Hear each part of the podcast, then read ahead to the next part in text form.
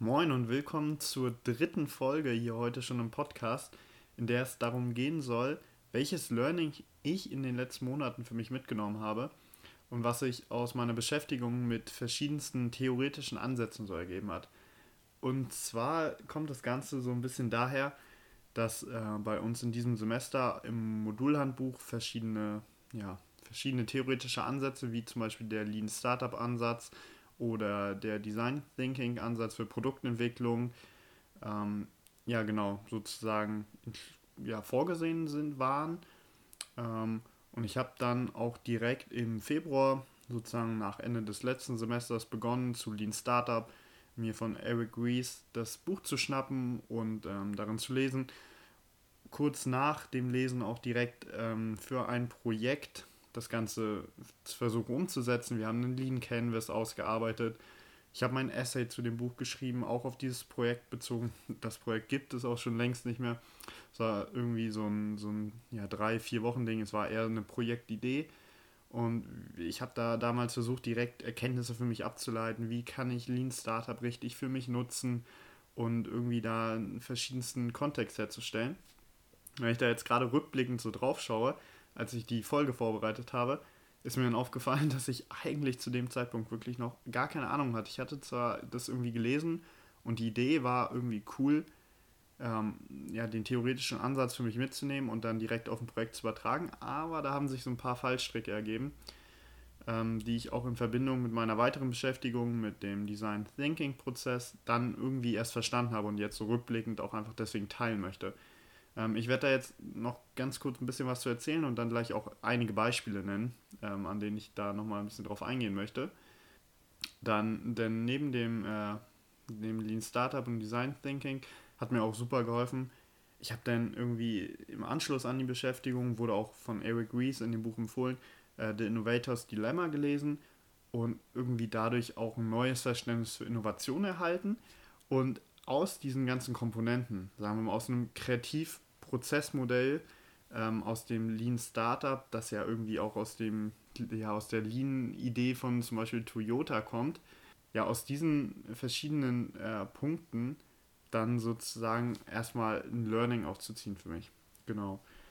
Und zwar hat sich ähm, mit dem, mit dem Lauf der Verzeit, mit dem Laufe der Zeit und der Anwendung in meinen, in meinen anderen laufenden Projekten, jetzt mal abgesehen von diesem ersten Projekt, die Erkenntnis ergeben, dass ich die Konzepte oder die Auszüge daraus, aus, den, aus diesen ganzen verschiedensten Ansätzen, zum einen erst verstehe, wenn ich ähm, das Gesamtbild davon sehe.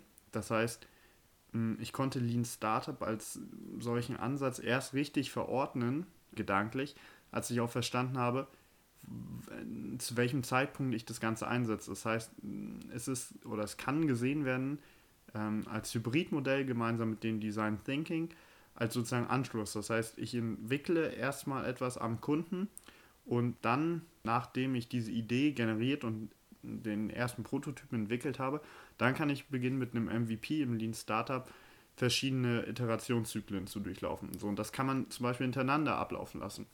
Um das aber irgendwie zu verstehen und auch irgendwie überhaupt zu gucken, okay, wofür brauche ich denn diese Ansätze? Was ist überhaupt Innovation?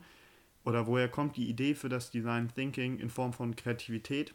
diese ganzen Dinge zu verstehen, da hat es mir mega geholfen, erstmal wirklich überall so ein Basiswissen aufzubauen, um dann wirklich dahin zu kommen, zu sagen, okay, jetzt kann ich loslegen und diese Ansätze auch viel besser für mich nutzen, als ich es in diesem ersten Projekt, was ich ganz am Anfang genannt habe, wie getan habe, weil damals hat es mich nicht weitergebracht oder uns als Team auch nicht weitergebracht, weil einfach dieses größere Bild noch gefehlt hat. Genau. So, und jetzt zu dem Punkt, was, was sich da als Learning für mich ergeben hat, ist nämlich, dass erst wenn ich mit den Ansätzen dann auch wirklich real in Berührung gekommen bin, beziehungsweise Erfahrungen gemacht habe, das versucht habe umzusetzen oder wenn ich die Story von jemand anderem gehört habe, der irgendwie darüber was erzählt hat, emotional irgendwie beispielsweise da was in Komponenten reingebracht hat, was er selbst dazu erlebt hat, dann habe ich irgendwie diese Ansätze wirklich erst greifbar gehabt, wirklich erst verstanden. Das heißt, äh, gerade in dem Story-Aspekt ähm, ist super, super interessant. Das ist auch bewiesen, ähm, dass wenn wir Geschichten hören, wir sozusagen diese Erfahrung simulieren. Das heißt, wenn jemand eine emotionale Geschichte erzählt, dann ähm, nimmt unser Gehirn das sozusagen als selbstgemachte Erfahrung wahr und es ist wie eine Art Simulation. Deswegen würde ich diese beiden Punkte oder die beiden Punkte sehe ich auch sehr. Entweder habe ich diese Erfahrung selbst gemacht, zum Beispiel, ähm, oder ich habe es von jemandem gehört und äh, von, diesem, von dieser Person sozusagen eine Simulation erhalten, um das Ganze richtig zu verstehen.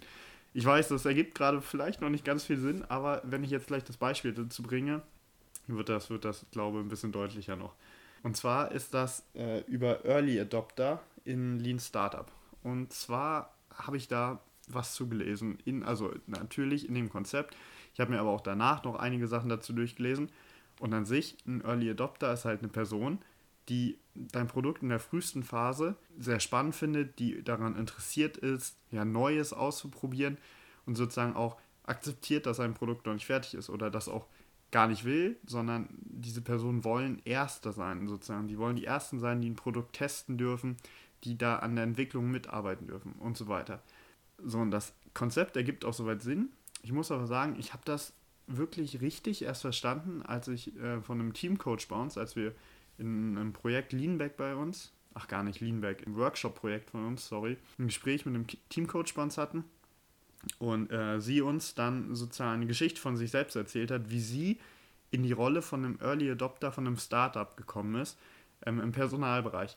Und erst durch diese Geschichte, wie sie das emotional erzählt hat, wie cool sie das gefunden hat, dass sie dann gefragt wurde, wie der Name sein soll und dass sie denen dann Feedback gegeben hat und dann nochmal ein Telefonat hatte und dann gesehen hat, wie sich das weiterentwickelt hat und wie ihre Ideen mit eingebracht wurden. Erst daraus, aus dieser, aus dieser wirklich coolen Geschichte, hat sich dann für mich ein Verständnis entwickelt und ich habe irgendwie im Kopf gehabt, so kann ein Early Adopter sein, weil ich diese Erfahrung gefühlt dann hatte, wie der Prozess aussehen kann, aus der Sicht sozusagen eines Early Adopters. Ich bin immer nur in der Sicht gewesen von jemandem, der ein Produkt entwickeln will und hatte nicht so richtig das Verständnis dafür. So. Und das ist, glaube ich, das, was ich bei so vielen Dingen sehe, dass diese Erfahrung für irgendwie ein, eine theoretische Sache oder für etwas, worüber man nachdenkt, irgendwie übertrieben wichtig ist, um das Ganze dann auch umsetzen zu können, um das zu verstehen. Ähm, und das sehe ich halt auch zum Beispiel in diesem Design Thinking Ansatz oder in dem ganzen ähm, Bereich auch von Lean Startup, dass man halt mit Kunden zusammen Produkte entwickeln soll, dass man sie validiert und Feedback einholt. Ich lese das so häufig und ich kriege, also so in dem Bereich, wo ich mich irgendwie äh, dann auch äh, informiere, was ich für Videos gucke und so, ich höre das so häufig und ich lese es andauernd, aber so wirklich real diese Umsetzung oder dieses Verständnis dafür, das, das fehlt mir einfach selbst noch, weil ich merke, ich habe das noch nicht selbst genug umgesetzt und noch nicht genug diese Erfahrungen gesammelt für mich selbst, um das greifbar zu bekommen. Das heißt, das kann man, glaube ich, tausendmal hören und man würde, was ich jetzt gerade im Projekt bei uns sehe, man würde trotzdem beginnen und einfach ein Produkt entwickeln, ohne es am Kunden zu entwickeln, weil das sozusagen intuitiv oder ja, sagen wir mal so, man muss dann nicht aus seiner Komfortzone rausgehen. So, wenn man das Produkt erstmal für sich selbst entwickelt und sagt, ja, Kundenfeedback, aber das Problem wird es schon geben. Also da müssen wir jetzt nicht direkt mit Leuten reden, weil das Problem gibt es doch einfach. So, wenn man so daran geht, weil es von der Idee, dass man, dass man von sich selbst ausgeht dann, ähm, von dieser Idee von sich selbst, ohne mit einem Kunden zusammenzuarbeiten, dann hat man halt nie diese Erfahrung gemacht, zum einen. Aber man hat es zwar tausendmal gehört und man ist sich vielleicht, man denkt, man ist sich dem bewusst, dass es wichtig ist, am Kunden zu validieren, aber es ist einem einfach nicht bewusst, aber man macht es nicht, weil es nicht greifbar ist. Oder man vielleicht nicht richtig versteht, wieso man das machen sollte. Und dieser Wahrnehmungsaspekt äh, fehlt. So, ich glaube, ich drehe mich jetzt gerade ein bisschen im Kreis. Ähm, daher versuche ich jetzt mal gerade den Sprung zum gleich nächsten Beispiel zu schaffen. Aber das ist so ein bisschen der Punkt da, entgegen der Komfortzone, entgegen der eigenen Intuition zu agieren und wirklich das auch mal umzusetzen, weil ansonsten, ja, da wird man da nicht weiterkommen. Und wenn man, wenn man sich wenn man diesen Sprung wagt, erst dann ähm, erhält man halt die Erfahrung und dann ist es, glaube ich, auch bei uns im Körper so, dass dann Hormone ausgeschüttet werden, wenn man das halt wirklich mal gemacht hat, wirklich mal mit dem Kunden gesprochen hat. Ich glaube, das erste Gespräch, das ist so etwas, oh, was heißt glaube, das, das weiß ich einfach, dass man da, äh, dass der Körper da Hormone ausschüttet, die einen einfach ein gutes Gefühl geben und einen dazu bringen, sowas häufiger zu machen, so weiterzuentwickeln, so weiter an dem Produkt zu arbeiten und zu merken, dass es gut war. Und gerade dieses Anreizsystem im Körper, dass es sich dann gut angefühlt hat. erst das bringt uns, glaube ich, auch dazu, das wirklich greifbar zu verstehen, warum wir das machen sollten und da, dass wir es auch weitermachen. So, und daher sehe ich das auch irgendwie so ein bisschen als ähm, ja, Aufgabe an, dass wir uns immer wieder selbst challengen und uns selbst Challenges setzen. Denn ganz häufig äh, höre, also habe ich letztens in einem Podcast auch gehört, ähm, irgendwo, wo ich diese Idee jetzt gerade gedanklich hergenommen habe, sagen wir im Vorfeld schon, dass irgendwas nicht klappen wird oder ja, dass, dass es nicht gut ist, was wir uns da irgendwie gerade überlegt haben, ohne dass wir das ausprobiert haben und ohne dass wir diese Erfahrung gemacht haben. Das heißt, wir gehen eigentlich häufig schon von Dingen aus, ohne, ohne diese Erfahrung simuliert zu haben oder sie wirklich selbst irgendwo ähm, erlebt zu haben. Äh, da habe ich jetzt nochmal ein paar verschiedene Beispiele. Da gibt es einmal bei uns im Team oder gab es bei uns im Team eine Situation, da ging es um zum Beispiel Buchvorstellungen. So. Und wenn wir schon davon ausgehen, oder wenn wir gesagt haben, ja, es wird ja sowieso niemand sich die Arbeit machen, äh, einen Vortrag zu einem Buch vorzubereiten und das im Team vorzustellen, ja, dass dann natürlich auch niemand sich darum kümmert, dass das gemacht wird, ist halt irgendwie ein bisschen logisch und es wird dann halt eben zu einer selbsterfüllenden Prophezeiung einfach. Dadurch, dass man schon sagt, ohne die Erfahrung gemacht zu haben, wir haben es ja nie probiert, ein System zu schaffen, für das äh, das vorgestellt wird, ähm, oder dass mal irgendwer damit angefangen hat, weil ich glaube, hätte eine Person nur damit angefangen, dass dann die anderen nachgezogen werden. Aber ohne diese Erfahrung gemacht zu haben, haben wir eigentlich im Vorfeld schon gesagt, ja, nee, das wird wahrscheinlich eh niemand machen. So. Das ist so ein Beispiel. Oder wir hatten ganz am Anfang eine Diskussion über Kernarbeitszeiten. So, das, das wollten wir nicht, das haben wir irgendwie abgelehnt, das würde uns in unserer Freiheit einschränken und das wäre irgendwie nicht cool. Und dann haben wir nach einigen Wochen nochmal reflektiert und doch festgestellt, naja, vielleicht probieren wir das jetzt doch aus, entgegen ja, dieser eigentlichen ersten ja, Ablehnung. Und im Nachhinein hat sich dann herausgestellt, dass es voll gut für uns funktioniert hat, uns als Team viel stärker zusammengebracht hat. Und erst aus dieser Erfahrung heraus kann man dann natürlich reflektierend betrachtet sagen, war das jetzt gut oder schlecht? Genauso wie wir dann natürlich nach vier Wochen gemerkt haben, okay, wir setzen uns mal hin und überlegen, vielleicht ist eine Kernarbeitszeit doch nicht so schlecht. Und halt erst die Erfahrung, erst im Nachhinein, wenn man dann nochmal reflektiert, so ein bisschen das zusammenfassen kann für sich, dann trifft man halt, glaube ich, auch die deutlich besseren Entscheidungen oder ja, kann die viel besser basieren, weil man was Greifbares hat für sich. Noch, noch ein Beispiel. Ich hatte jetzt mit einem Kumpel im Juli, äh, haben wir uns eine Challenge gesetzt, um 5 Uhr aufzustehen. Und ich weiß nur, wir hatten da im Vorfeld, wir haben irgendwie Angst gehabt, dass es viel zu früh ist und wir dann nicht produktiv sind. Ähm, oder dass die Zeit halt irgendwie blöd ist, dass das ja irgendwie, irgendwie nicht so richtig passt und ähm, wir dann doch nicht so viel schaffen, wie man sich da eigentlich vorstellt und ob wir nicht irgendwie das nochmal ändern wollen. Wir haben uns dann aber einfach hingesetzt gesagt, wir probieren das jetzt einfach aus und dann können wir das ja nach drei Tagen trotzdem noch ändern. Es hindert einen ja niemand daran, etwas nochmal zu verändern und zu reflektieren. So und dann haben wir halt verschiedene Erfahrungen gemacht und haben da auch Anpassungen vorgenommen, sind dann auf 5.30 Uhr zum Beispiel geswitcht, haben auch hm, ein paar Tage sozusagen ausgesetzt und dadurch irgendwie eine gute Balance für uns gefunden. Aber das hat halt erst funktioniert, weil wir die Erfahrungen für uns gesammelt haben. Und wenn das halt nur so ein paar Tage sind, aber das hat uns ja schon mal gezeigt, okay, das funktioniert gerade voll gut, das sollten wir halt weitermachen. Ähm, und von den eigentlichen zwei Wochen, wo wir das machen wollten, sind es dann auf einmal vier geworden.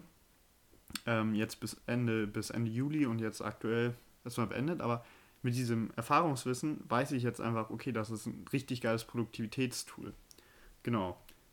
So, das soll es auch eigentlich schon gewesen sein, das so ein bisschen äh, dir mitzugeben. Ähm, und zusammengefasst einfach nochmal, diese theoretischen Ansätze sind meiner Meinung nach extrem wichtig und sich da auch ein breites Basiswissen zu verschaffen, um halt irgendwie erstmal äh, ja, die Möglichkeit zu haben, das Ganze im Kontext zu verordnen. Das heißt, wo ordne ich zum Beispiel Lean Startup ein? Oder zum Beispiel überhaupt erstmal so Ideen zu bekommen, so eine 5-Uhr-Challenge, okay, das kann die Produktivität erhöhen und dann baue ich mir da eine Morgenroutine rein und so halt schon theoretisch ein bisschen darüber zu lesen. Da muss aber oder da sollte der Next Step halt sein, um wirklich greifbares Verständnis davon zu bekommen, die eigene Erfahrung zu machen oder nochmal sich äh, Erfahrungsberichte anzuhören. Das heißt, entweder geht man selbst raus und setzt es selbst um oder man sucht sich ein Umfeld, in dem man immer häufiger so etwas hört oder man hat einen Mentor beispielsweise, ähm, sucht jemanden, der die ähnliche Erfahrung gemacht hat, um halt sowas simuliert zu bekommen um dann auch wirklich darauf basiert, sozusagen Entscheidungen für sich zu treffen, was man davon nutzt und wie man es nutzt. Also ich glaube, das ist wirklich extrem wichtig. Und dann ist halt so der zweite Step, ich kann das jetzt erzählen und das ist jetzt schön und gut, dass du das weißt und dass ich das weiß, aber es ist ja genau wie bei allen anderen Ansätzen, äh, nur weil wir das jetzt wissen, heißt das nicht, dass wir das umsetzen oder dass es uns wirklich so greifbar bewusst ist. Ähm, und ich merke das auch immer wieder. Ich muss mich da auch immer wieder selbst challengen und das würde ich auch dir mitgeben. Setz dir selbst Challenges, such dir vielleicht auch Leute, mit denen du das gemeinsam machst, so wie ich zum Beispiel bei dieser 5 Uhr Challenge mit einem Kumpel. Denn nur wenn man da praktisch auch wirklich äh, ja, sozusagen ins Handeln kommt, dann äh, ja, geht man da halt auch voran, ähm, sammelt diese, diese Punkte, die ich alle äh, angeführt habe. Und da ist es, glaube ich, schon wichtig, einfach nur kleine Steps zu gehen und zu sagen, okay, dann probieren wir jetzt äh, 5 Uhr aufstehen, zwei Tage aus. Und dann nach zwei Tagen hast du ja schon mal eine erste Erfahrung. Dann kannst du entscheiden, mache ich das weiter oder ist das wirklich nichts für mich? Aber im Vorfeld schon zu sagen, 5 Uhr aufstehen, nee, das, das ist nichts für mich, das ist viel zu früh für mich. Das ist halt, glaube ich, der Fehler, den wir so häufig machen. Und dadurch schränken wir uns, glaube ich, auch einfach selbst äh, extrem ein. So, und wenn man dann halt mit so kleinen Steps anfängt, dann kommt man in eine positive Aufwärtsspirale, weil man immer mehr Bock hat, Dinge auszuprobieren, weil man gemerkt hat, okay, ich habe gerade was ausprobiert, ich habe da eine Erfahrung gemacht, die mir gezeigt hat, das funktioniert gut für mich oder es funktioniert nicht so gut für mich, aber trotzdem das zu wissen, das ist halt geil und dann, dann dreht sich die Aufwärtsspirale und man ähm, ja, kommt seinen Zielen, glaube ich, näher dadurch, dass man es immer mehr umsetzt. Genau, das, äh, das war es soweit heute von mir. Ich hoffe, es hat dir mal wieder ein bisschen äh, Mehrwert mitgegeben und irgendwie eine coole Inspiration. Äh, ich habe auf jeden Fall das Gefühl, dass es ein richtig wichtiges und cooles Thema ist. Ähm, Würde mich da auch gerne über einen Austausch mit dir freuen, wenn du da etwas zu hast. Ansonsten für Folge 4 habe ich auch auf jeden Fall schon eine, schon eine gute Idee, worum es da gehen wird. So ein bisschen um ähm, ja, die Mentalität in Deutschland, um äh, Vertrauen und beziehungsweise aktuell fehlendes Vertrauen. Auch super spannend, deswegen schalt gerne in Folge 4 nächste Woche ein. Bis dahin, dein Sebastian.